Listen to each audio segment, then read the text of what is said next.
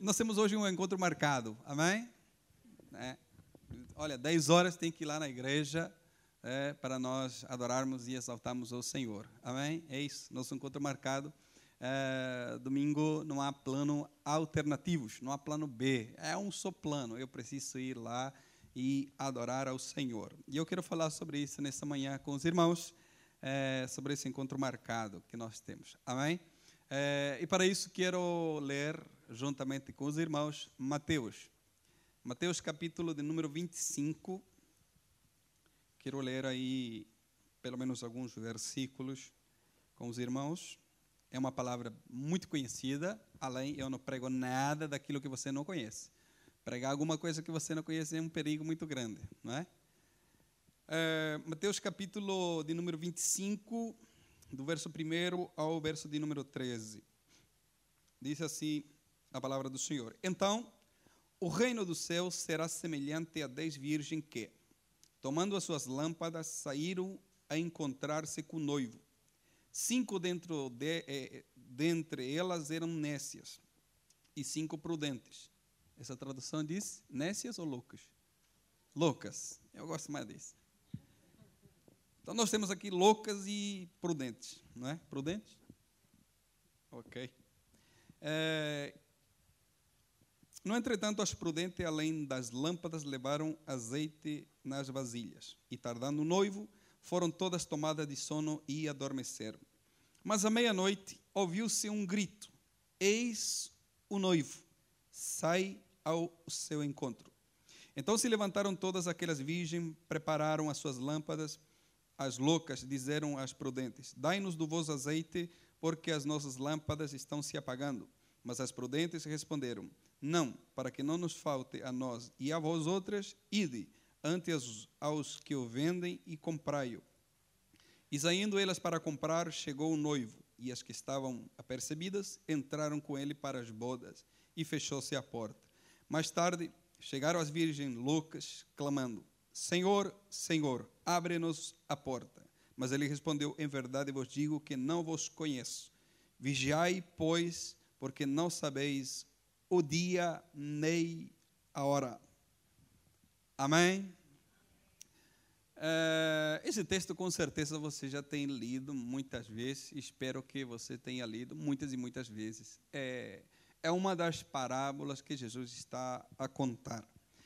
É, e Jesus, nos seus sermões, ele vai tentar explicar sempre o reino de Deus. Não é?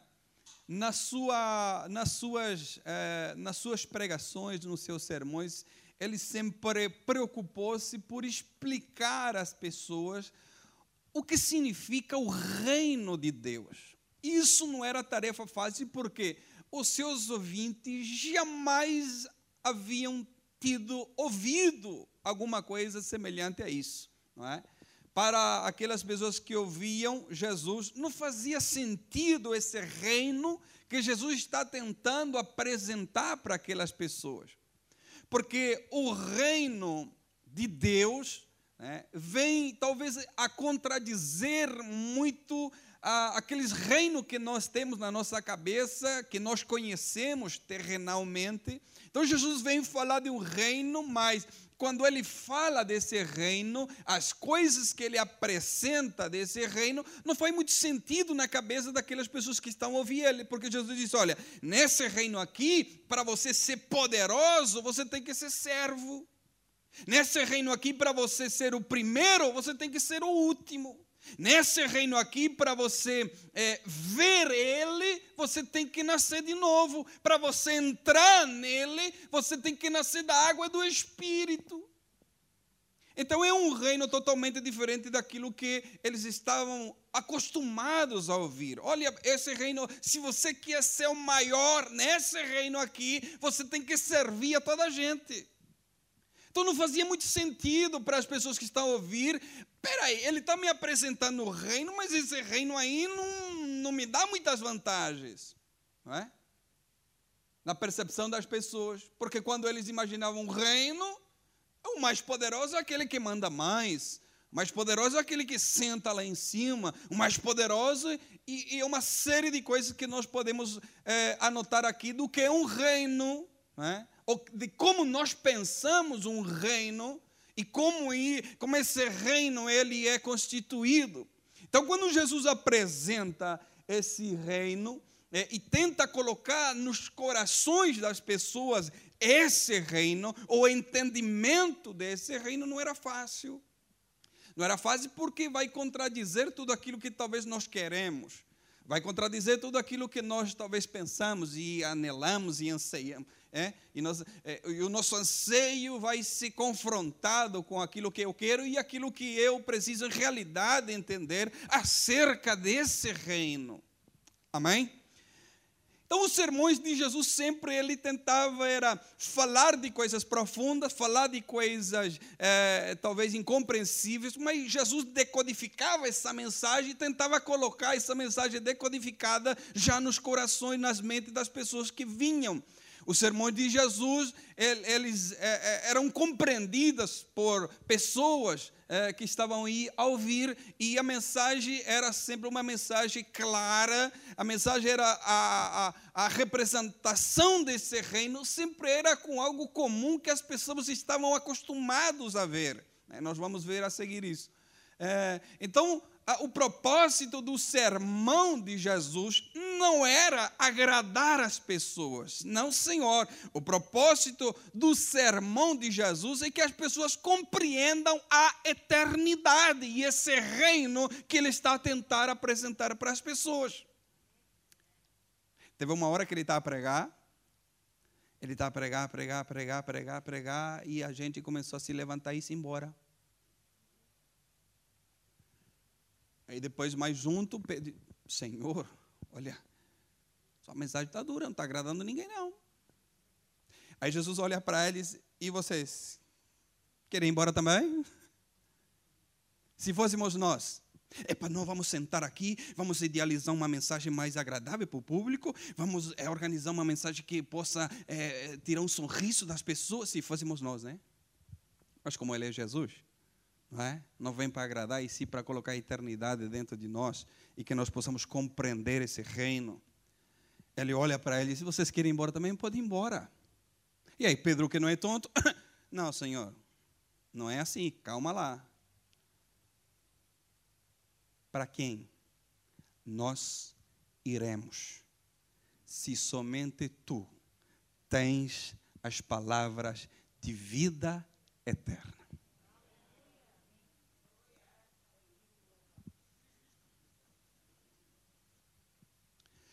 Então Jesus sempre quis trazer essas pessoas para o seu reino e que as pessoas possam compreender esse reino. Só que quando nós vemos reinos terrenais, como é que crescem os reinos terrenais? Fazendo escravos outras nações, fazendo escravo outras pessoas. Mas o reino que Jesus está a apresentar é de pessoas escravas e quando vem nesse reino, elas são libertas e vivem uma vida em liberdade. É o contrário. Nós éramos escravos, mas quando entramos e compreendimos esse reino, nós somos livres. Hum. E o propósito desse reino não era mudar situações, não era mudar condições. O propósito desse reino é mudar indivíduos, mudar pessoas. Não é mudar, ah, eu vim para Jesus porque eu quero melhorar de vida. Não! Jesus quer melhorar a tua vida, a tua existência, é você. Amém? Se esse reino mudar a tua situação e não te mudar, o reino ainda você não conhece. Então, o propósito de Jesus era mudar, mudar pessoas, que as pessoas possam compreender esse reino, mudar indivíduos e colocar essa, esse entendimento dessa eternidade na vida das pessoas. É, então, por várias vezes, ele vai comparar esse reino para que as pessoas com, consigam compreender do que se trata. Então, ele vai comparar por coisas simples, não é?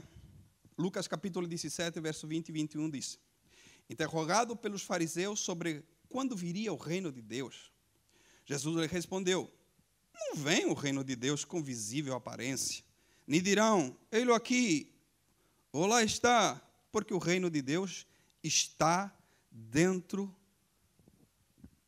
de vós. Uau! Que palavra, irmão. Que profundidade de Jesus é essa, irmãos?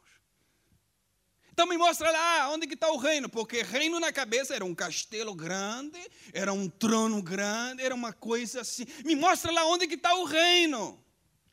Aí Jesus olhou, vocês não entenderam nada, o reino está dentro de vós. Se vocês compreenderam.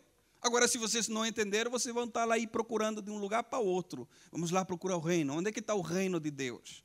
Não é? Romanos 14, 17, Paulo disse: Porque o reino de Deus não é, não é. o reino de Deus não é comida nem bebida, mas é justiça e paz e alegria no Espírito Santo de Deus. Quem tem o reino dentro da sua vida, ele tem paz, ele tem alegria e o Espírito Santo de Deus faz morada na sua vida. O reino está em nós. Amém? Então Jesus vai começar a comparar o reino. E ele vai por várias vezes vai dizer, olha, o reino de Deus é semelhante a, o reino de Deus é semelhante a, o reino de Deus é semelhante a. E ele então vai tentar que as pessoas percebam acerca desse reino. Então ele vai dizer, olha, o reino de Deus é semelhante a um senhor que viajou, mas depois voltou. Isso fazia sentido às pessoas. Então Jesus fazia com que a, a sua profundidade, as coisas desconhecida para as pessoas se tornarem conhecidas através de coisas práticas. Então ele fala, olha, o reino de Deus é semelhante a um grão de mostarda. Toda a gente conhecia o grão de mostarda. Então o reino de Deus é semelhante ao grão de mostarda. O reino de Deus é semelhante a um fermento de uma mulher que tomou, escondeu em três medidas de farinha até ficar tudo levado. O reino de Deus é semelhante a um tesouro escondido no campo, que o homem achou e escondeu e pelo gozo dele vai e vende tudo quanto tem e compra aquele campo. O reino de Deus é semelhante a um homem negociante que busca boas pérolas e encontrando uma pérola de grande valor, foi, vendeu tudo quanto tinha e comprou-a. O reino de Deus é semelhante a uma rede lançada. Isso fazia muito sentido para as pessoas, não é? Porque a partir do momento que alguém me fala de algo que eu já conheço, na minha mente aquilo lá é já idealizado. Imagina Jesus dizendo: o reino de Deus é como uma rede que é jogada no mar e ali você apanha uma grande quantidade de peixes de todas as, as espécies, não é? Então, quando é, puxam para a praia, assentando-se, apanham para o cesto os bons e os ruins, porém, lançam fora. Assim será a consumação dos séculos, virá os anjos e separarão os mal dentre os justos e lançá-lo-ás na fornalha de fogo. Ali haverá pranto e ranger de dente. É Jesus que está dizendo isso é, na sua forma prática de mostrar o reino de Deus. Amém? É, o reino de Deus é semelhante a um pai de família que tira do seu tesouro coisas novas e velhas. É, e assim por diante, Jesus vai mostrar com coisas práticas do que se trata o reino de Deus. Amém? O reino de Deus. E tentar que eles possam entender do que realmente se trata o reino de Deus. Então vamos lá, Mateus 25, é o texto que nós limos. Então Jesus, por mais uma vez, vai dizer: Então o reino dos céus será semelhante a dez virgens que, tomando as suas lâmpadas, saíram a encontrar-se com o noivo. Mais uma tentativa de Jesus para que as pessoas possam compreender o reino. Porque o tempo já está findando, Jesus não tem a vida toda para ficar ali explicando. As pessoas precisam entender rapidamente do que se trata o reino de Deus, não é? Ficou ali alguns anos e tentou que as pessoas pudessem compreender não é? Nós é, hoje temos a ajuda do Espírito de Deus, que a Bíblia diz que abre o nosso entendimento para poder compreender isso. É? E se Ele não abrir o nosso entendimento, nós não compreendemos. Então Jesus ele está ali tentando que as pessoas compreendam o reino de Deus e queiram participar e queiram ser, queiram pertencer a esse reino também. Então ele vai dizer, olha, o reino de Deus é semelhante a dez virgens, que tomando suas lâmpadas saíram a encontrar-se com o noivo. É? É, Interessante que ele vai dizer que não é um noivo que vai ao encontro das, das virgens, é as virgens que vai ao encontro do noivo. E ali ele vai descrever quem são elas. Cinco dentre elas eram loucas. Loucas você não precisa nem tradução, é crazy, né? Crazy. São loucas. E a outra são nécias, ok? São nécias. Pruden é, desculpa, loucas e prudentes. Honestas e prudentes. É, mas quem descreve esses grupos aqui é Jesus. Jesus que vai dizer, olha, é o seguinte, há dez virgens, né? O reino de Deus é semelhante a, ok? Então temos, por um lado, temos cinco loucas e cinco prudentes. Quem qualifica os grupos é Jesus. Jesus que está a comparar o reino. Então Jesus disse que o reino é semelhante a dez virgens. Mas dentro desse grupo de dez, há cinco que são loucas e cinco que são prudentes. Amém? Ok? Então Jesus que vai descrever esses grupos e vai continuar dizendo: as nécias, ao tomarem as suas lâmpadas, não levaram consigo azeite. No entanto, os prudentes, além das lâmpadas, levaram azeite nas vasilhas. É? Primeiro, ele vai descrever os grupos. uma parte são loucas, outras são prudentes. É? Por isso que eu sempre digo, digo que não é aquilo que eu faço que determina quem eu sou. Eu sou por isso que eu faço. Elas são loucas e por serem loucas, não fazem aquilo que deveriam fazer. Elas são prudentes e porque são prudentes, elas fazem o que têm que fazer. Ok? Então eles se levantaram, foram, não é? As prudentes, então, além das lâmpadas, levaram azeite nas vasilhas. Elas foram ao encontro é, do noivo. E as loucas, as loucas, nécias, elas estão prontas. Você sabia disso? Elas estão prontas. As loucas estão prontas. Para quê, pastor? Estão prontas para o agora. Para o já. Nós queremos agora, porque se não acontecer agora, eu não sei o que pode acontecer amanhã. Então, tanto as prudentes como as loucas, os dois grupos estão prontas. A diferença é que as loucas estão prontas para o agora e as prudentes estão prontas para o agora, para o amanhã, para o depois de amanhã. Por quê? Porque elas são prudentes. É isso que é o reino de Deus. A gente pronta só para agora. E amanhã? A pessoa pronta para o domingo. E segunda-feira? e terça e quarta. Será que tu não vai precisar? Ah, não, pastor, só tem culto domingo. É aqui que eu ativo o modo. Você tem um telemóvel a modo avião? Não sei para que serve, mas. Modo avião. Eu meti uma vez no modo avião, joguei o telemóvel para cima, mas não voou. Então não deve ser para isso.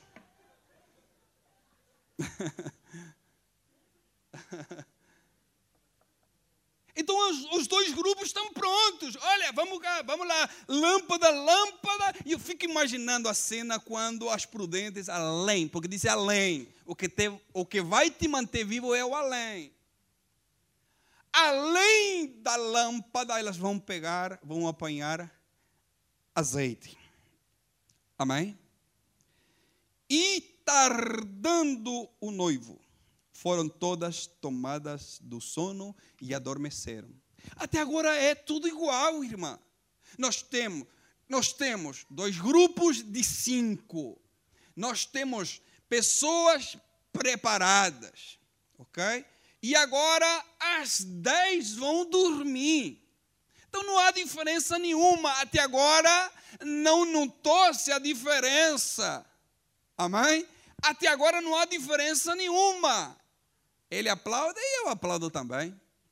Ele diz aleluia, acho que fica fixe, aleluia também. Não há diferença nenhuma. E uma vez os discípulos disseram: Jesus, é o seguinte, o senhor quer que nós separemos já aqui para economizar os trabalhos dos anjos? O senhor quer que já separemos aqui joio e trigo? E Jesus olhou para ele e disse: Não, não, não, isso não compete a você, porque até agora é tudo meio parecido, meio igual. Vai que, Jesus disse, vai que você querendo tirar um, um joio, você arranca um trigo. Porque até agora é tudo igual. Vocês vão ver quando vão se separar, quando vai sair à tona a diferença. Amém? E eu quero que você esteja me entendendo em nome de Jesus. Amém? Então todas estão na mesma situação, as dez vão dormir. Todas na mesma situação. O que vai ser diferente é a preparação e a compreensão. Amém? Vamos preparar? Vamos. Vamos dormir? Todo mundo dorme. Mas a diferença vai ser na preparação e na compreensão. Isso vai determinar a tua entrada no reino de Deus. A tua compreensão e a tua preparação. De nada adianta andar na igreja 130 anos se você não compreendeu o que significa o reino de Deus. De nada adianta nós andarmos aqui e nós não compreendermos o reino de Deus, não vai adiantar de nada. Então nós precisamos compreender e nos preparar. Amém? E tardando o noivo, foram todas tomadas de sono e adormeceram. Mas, à meia-noite, ouviu-se um grito: Eis o noivo, saiam ao seu encontro. Interessante que o noivo vem na parte mais escura, talvez, do dia, não é? A parte que define o termo de um ciclo e o início de outro. O noivo vem talvez na hora mais sombria, mais inesperada. Mas Jesus está falando, está contando, e ele não disse que o noivo vai lá e diz: Então acorda, estou aqui. Eu cheguei. Não, não é isso que Jesus disse. Ouviu-se um grito. Alguém está a gritar, dizendo: Eis o noivo então elas vão se levantar e vão ao encontro do noivo. É a noiva que vai ao encontro do noivo que está vindo. Então, a Bíblia diz: então se levantaram todas aquelas virgens e prepararam as suas lâmpadas. Até agora, tudo fino. Dormimos, mas acordamos. Estamos aqui nos levantamos todas juntas, vamos levantar, vamos preparar então a lâmpada. É aí que vai te faltar alguma coisa. Vamos ler lá. Acho que os. É aí mesmo. Vocês são espertas. Então todas aquelas virgens se. É nessa hora de você se levantar que você vai sentir falta daquilo que você não apanhou lá no começo. É nessa hora que vai te fazer falta. Porque até agora está tudo parecido, tudo igual, não é? Então se levantaram todas as virgens e prepararam as suas lâmpadas. Nesse momento de preparo, que vai sentir falta, que te falta alguma coisa.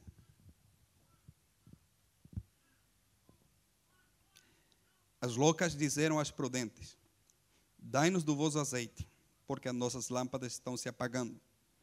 Mas as prudentes responderam: Não, para que não nos falte a nós e a vós outras, ide, Antes, aos que o vendem, e comprai-o. E saindo elas para comprar, chegou o noivo. E as que estavam apercebidas entraram com ele para as bodas e fechou-se a porta.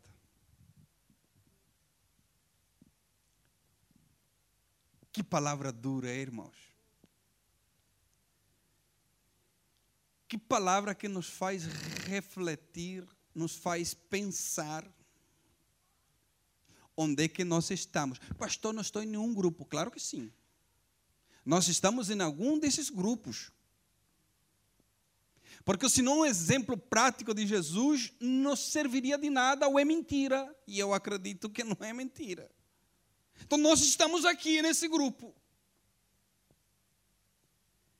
Então, sempre que Jesus trazia esse tipo de, de, de sermão, de ensino, é para que as pessoas pensassem, é para que as pessoas refletissem onde é que nós estamos no reino de Deus. Ou melhor dizendo, onde é que está o reino de Deus? Será que está em nós? Ou será que ainda não está em nós? Pastor, mas Deus é amor. Sim, Deus é amor, mas também é fogo consumidor. Deus é justo e aplica a sua justiça. E porque Ele é justo, aplica a sua justiça. Então, onde é que nós estamos? Onde é que nós estamos?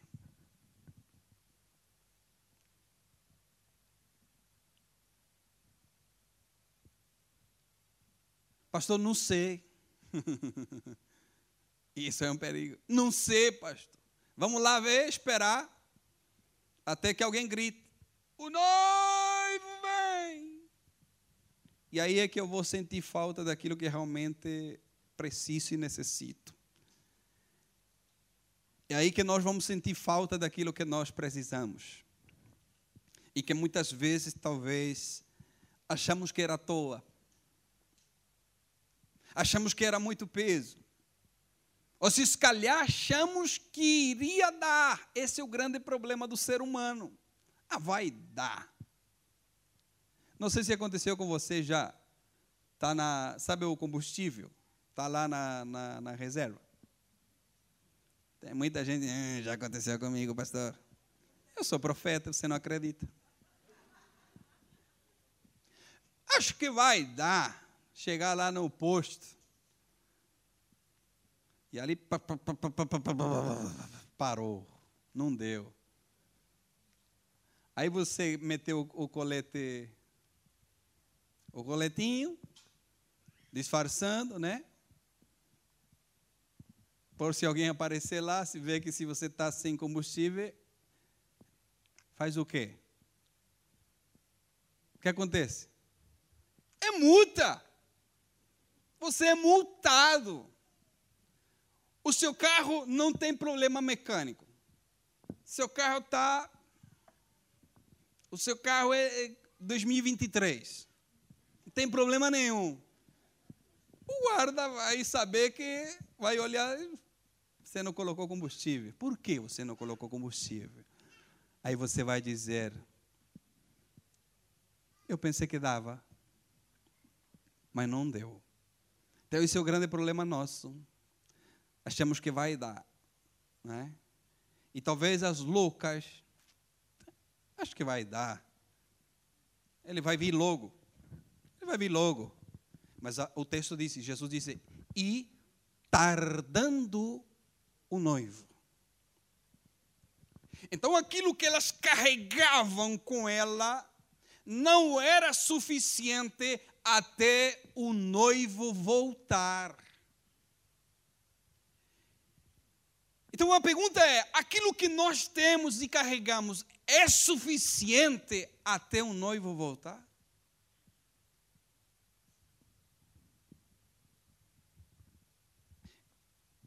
É? Que silêncio mais ensurdecedor.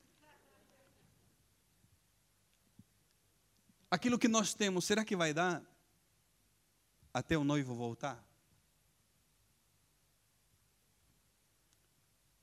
Ou estamos naquela, eu acho que vai dar sim.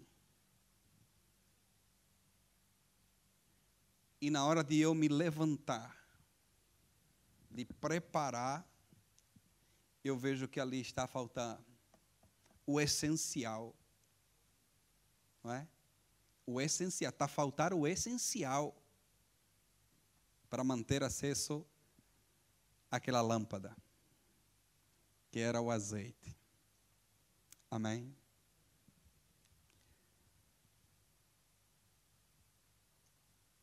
E saindo elas para comprar, chegou o noivo, e as que estavam apercebidas entraram com ele para as bodas e fechou-se a porta.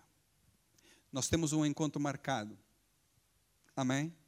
Nós temos um encontro marcado. Se você não sabia, nós temos um encontro marcado. E quando eu falo nós, é a igreja. A igreja tem um encontro marcado com o noivo. A diferença é que nós não sabemos nem o dia, nem a hora, mas esse encontro já está marcado. Ele vem. Amém? A igreja tem um encontro marcado com ele, a sua noiva tem um encontro marcado com ele. Amém? A pergunta é: a igreja, ela tem o suficiente para esperar esse encontro acontecer?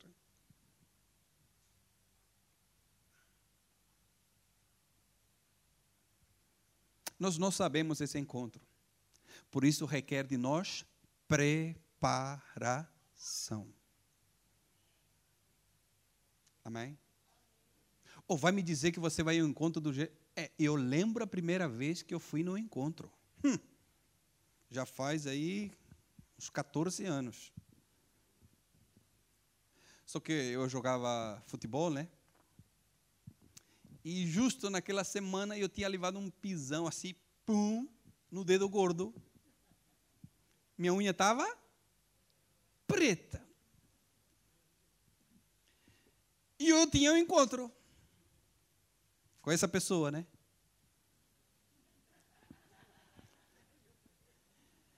Eu não tinha como calçar tênis. Eu fui de chinelo mesmo. E aquilo lá parece que a pessoa já vai ali, né, na unha. Nada mais chama atenção do que a unha tudo arrebentado. Mas quando nós temos um encontro, o que, que nós fazemos? Tomamos banho, não é? Pelo. Passa aquele perfuminho, não é? Porque eu tenho um encontro, não é? E porque nós que sabemos que temos um encontro, não nos preparamos. Todos os dias eu preciso acordar e dizer: hoje eu tenho um encontro.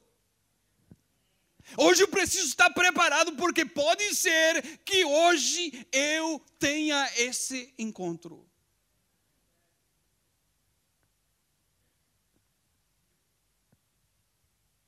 Acho que vai dar. Não é? Uma coisa é certa, ele vem. Amém. E ele vem, sabe como? Como ladrão pela noite. Hoje vão roubar minha casa. O que, que eu vou fazer? Vou meter alarme. Vou meter um, o cão. Um, vou, o meu cão não, não serve para isso. Ele é muito bom. Acho que é tudo amigo. É um problema sério com ele. Estou querendo mandar embora. E ele é um pastor alemão, é? Dos bravos. Só para foto. Você jogar uma bolinha para ele, tchau. Rouba toda a casa. Mas se eu souber que a minha casa vai ser assaltada hoje, eu faço de tudo, não é? Mas Jesus diz: olha, o noivo vem como ladrão pela noite, quando você menos espera, ele vem. Por isso que nós precisamos estar preparados, porque ele vem quando menos nós esperamos. Continua o texto dizendo: Mais tarde chegaram as virgens loucas, clamando: Senhor, Senhor, abre-nos a porta. Mas ele respondeu: Em verdade vos digo que não vos conheço. Vigiai, pois, porque não sabeis o dia nem a hora. Isso é muito sério. Vamos se colocar de pé.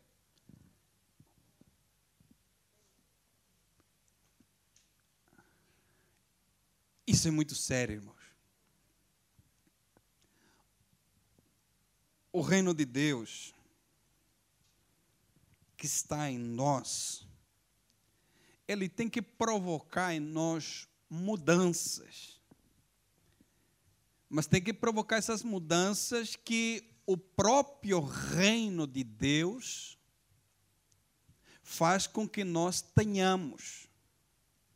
O reino de Deus em nós, ele trabalha. O reino de Deus em nós, ele nos molda conforme as características de alguém que vai morar no céu com ele. Amém? E o próprio reino de Deus em nós vai nos capacitar, nos preparar para aquele encontro. Amém? O reino de Deus em nós vai preparar a nossa vida para esse encontro. Próprio reino de Deus nos molda, nos molda e nos capacita para que nós hoje estejamos preparados.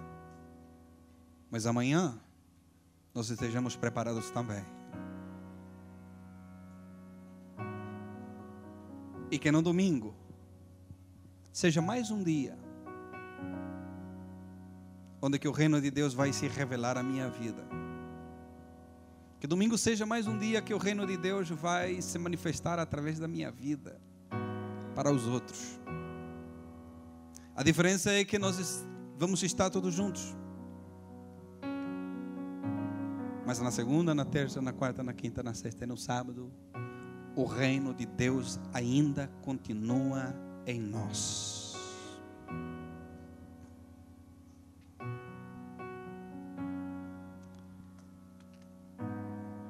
Eu quero orar nesta manhã e o grupo de louvor vai louvar o Senhor.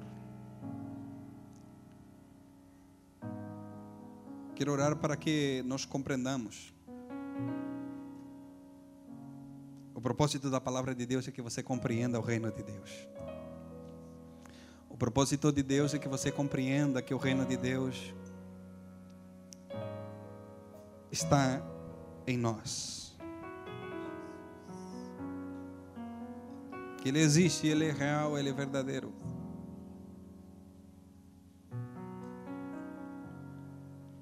Então eu quero orar com você nesta manhã.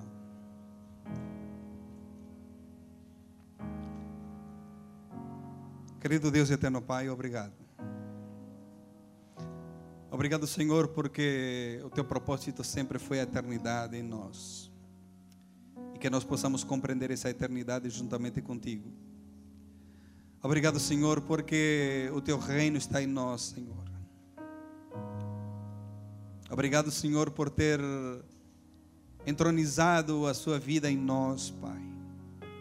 Obrigado porque tu és o rei desse reino. Tu és o rei dos reis, Senhor dos senhores. Tu és o rei que governa a nossa vida, Senhor. Nós somos os teus servos. Como servos que somos, Senhor, queremos que mais pessoas possam compreender esse reino. Mas nós não somos servos no sentido de escravidão, Senhor. Somos servos por amor a Ti, Pai. Somos servos porque fomos amados por Ti, Senhor, e desejamos então servir, Senhor, por amor a Ti, Senhor. Por isso eu te peço nesta manhã, Senhor, abre o entendimento dos Teus filhos. Faz entender o Teu reino, Senhor. Faz entender, Senhor, o Teu reino, a Tua igreja. Que nós possamos, Senhor, além das nossas lâmpadas, possamos sempre carregar, Senhor, o azeite. E quando chegar o momento de nós nos levantarmos, Senhor, que possamos, Senhor, estar completos. que possamos estar preparados, que possamos estar, Senhor, prontos, Senhor, para esse encontro. Pai, a tua igreja se prepara para esse encontro. O teu Espírito Santo, Senhor, prepara a tua igreja para esse encontro. E a tua palavra diz que quando a noiva se encontrar com o Senhor nos ares, ela estará, Senhor, sem mancha, ela estará imaculada, Senhor, sem, sem mancha alguma, Senhor, nas suas vestes. Pai, queremos fazer parte dessa igreja. Queremos fazer parte dessa igreja, Senhor, de todos os pontos da terra. Tribos, nações e línguas, Senhor, se preparam para esse encontro. Pai, nós queremos também estar prontos, Senhor. Nos prepara, Senhor. Nos prepara cada dia, Senhor, para esse encontro. Arranca de nós tudo aquilo que não presta. Arranca de nós tudo aquilo que atrapalha. Arranca de nós tudo aquilo, Senhor, que é tropeço para o nosso caminho, Senhor. E deposita em nós coisas da eternidade. Pai, deposita em nós o teu caráter, Senhor. A tua santidade, a tua fidelidade, a tua justiça. Que possa estar, Senhor, vivas na nossa vida. Que nós possamos, Senhor, esperar para esse encontro, preparados. Vamos adorar o Senhor por um momento. Enquanto eles adoram, você possa abrir a sua boca e glorificar o Senhor, exaltar o Senhor.